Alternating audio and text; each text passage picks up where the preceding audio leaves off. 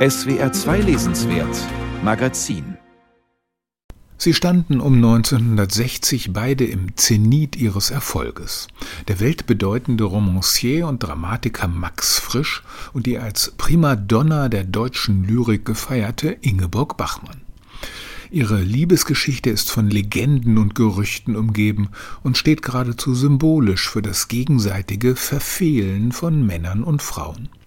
Bisher aber wurde immer mehr geraunt als gewusst über diese Beziehung, deren Destruktivität insbesondere von der feministischen Bachmann-Forschung sehr hoch eingeschätzt wurde. Frisch habe Bachmann in die Depression, den ruinösen Medikamentenmissbrauch und eigentlich in den Tod getrieben. Ingeborg Bachmann als Opfer eines toxischen Mannes, des Blaubarts Max Frisch? Dieser Briefwechsel belehrt uns nun eines Besseren. Es war Bachmann, die die Initiative ergriff, nachdem sich die beiden Schriftsteller aus der Distanz schon länger gegenseitig bewundert hatten. Bachmanns Liebe war drängend. Schon bei der ersten Begegnung in Paris am 3. Juli 1958, kurz nachdem sie sich von Paul Celan getrennt hatte. Drei Tage später zeigt sich Frisch im ersten Brief beglückt, aber auch etwas irritiert über die Absolutheit ihrer Liebe. Du trittst in mein Leben, Ingeborg, wie ein lang gefürchteter Engel, der da fragt, ja oder nein. Und ich bin glücklich und ratlos und zu feig, um über die Stunde hinauszudenken. Was für ein steiler Beginn, was für ein Flug des Gefühls, der sich in den Briefen in beinahe lyrischen Tönen artikuliert, etwa wenn Bachmann zehn Tage später nach Neapel reist und den ersten Trennungsschmerz erleidet. Die Fahrt war so lang, aber sie hätte noch länger sein müssen. Dann hätte ich ganz begriffen, wie weit ich weg muss von dir. Mein Liebster, das ist furchtbar. Jetzt geht draußen ein Wind um, ein wilder, er geistert im Haus. Ich glaube, mein Herz tut mir weh. Zwei Drittel der Briefe stammen von Bachmann, was daran liegt, dass sie die Briefe von Frisch vernichtet hat. Von vielen hat Frisch allerdings Durchschläge oder Abschriften angefertigt, weil er die Korrespondenz auch als Material für den entstehenden Roman Mein Name sei Gantenbein nutzte, in dem die Figur der Lila Züge Bachmanns trägt. Die Hoffnung auf eine dauerhafte Verbindung muss bei beiden im Jahr 1960 groß gewesen sein. Frisch machte damals ein Testament, in dem er zugunsten Ingeborg Bachmanns seine drei Kinder auf den Pflichtteil setzte. Allerdings ist in den Briefen früh eine Ruhelosigkeit und Unbehaustheit zu spüren, das Gefühl, dass das Glück flüchtig und zerbrechlich ist. Manchmal blickt frisch auf die gemeinsame Wohnung wie auf eine Lebensform, die so entfernt ist wie die Ruinen von Pompeji.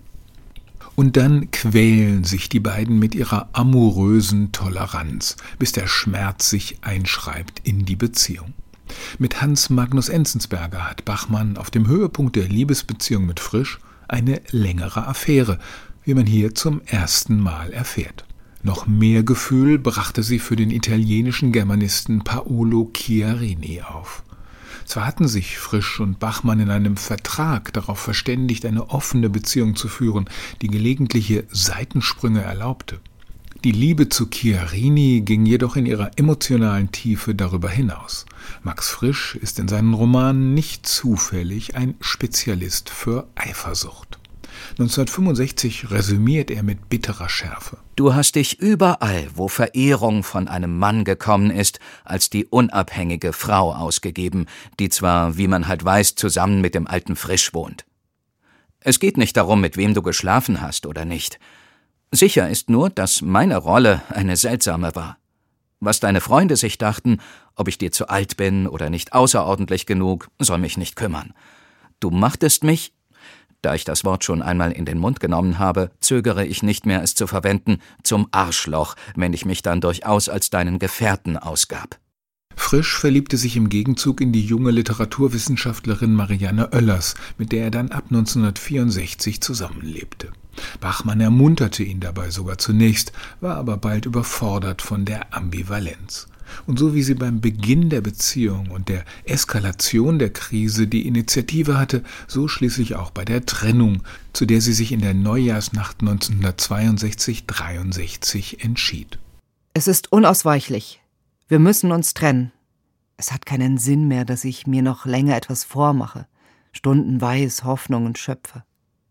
Ich habe dich wirklich ganz und gar geliebt, auch in der Zeit, in der ich dir einen Schmerz zugefügt habe in meiner Torheit und dafür bezahlt habe mit einem Schmerz und einer Angst um dich, die nicht geringer waren als dein Schmerz. Es ist mir das Herz gebrochen. Immer offener wurden gegenseitige Vorwürfe laut. Frisch beschwerte sich über die Lügen und ständigen Beschuldigungen Ingeborg Bachmanns, warf ihr unverschämte Unterstellungen vor. Bestimmend für den Bachmann-Opfermythos war, dass Frisch aus der Beziehung scheinbar unversehrt hervorging, gleich wieder mit einer 30 Jahre jüngeren Frau liiert, während Bachmann die zehn letzten Jahre ihres Lebens bis zu ihrem Tod durch kalten Entzug eine gezeichnete war. Es war Mord, lautet der ominöse letzte Satz ihres Romans Malina. Da schien das Mann-Frau-Schuldgefälle völlig klar. Diese tendenziöse Lesart der Beziehung muss nun revidiert werden. Aus den Briefen geht hervor, dass Frisch seinen von feministischer Seite als Kränkung Bachmanns angefeindeten Gantenbein-Roman vor der Veröffentlichung von ihr prüfen und absegnen ließ. Auf alle ihre Änderungswünsche ist er eingegangen.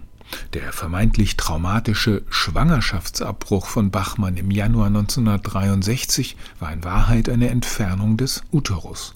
Und ihr Medikamentenmissbrauch setzte früher ein und wurde schon von Frisch besorgt beobachtet. Ich wusste nicht nur darum, ich habe darunter gelitten. Ich habe vielerlei versucht, aber ohne Glück.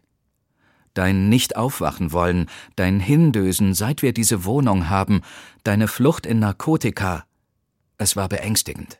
Beängstigend ist es auch, wie sich hier zwei Menschen in ihren Liebesbemühungen verfehlen, bei aller Befähigung, Gefühle auszusprechen und zu analysieren.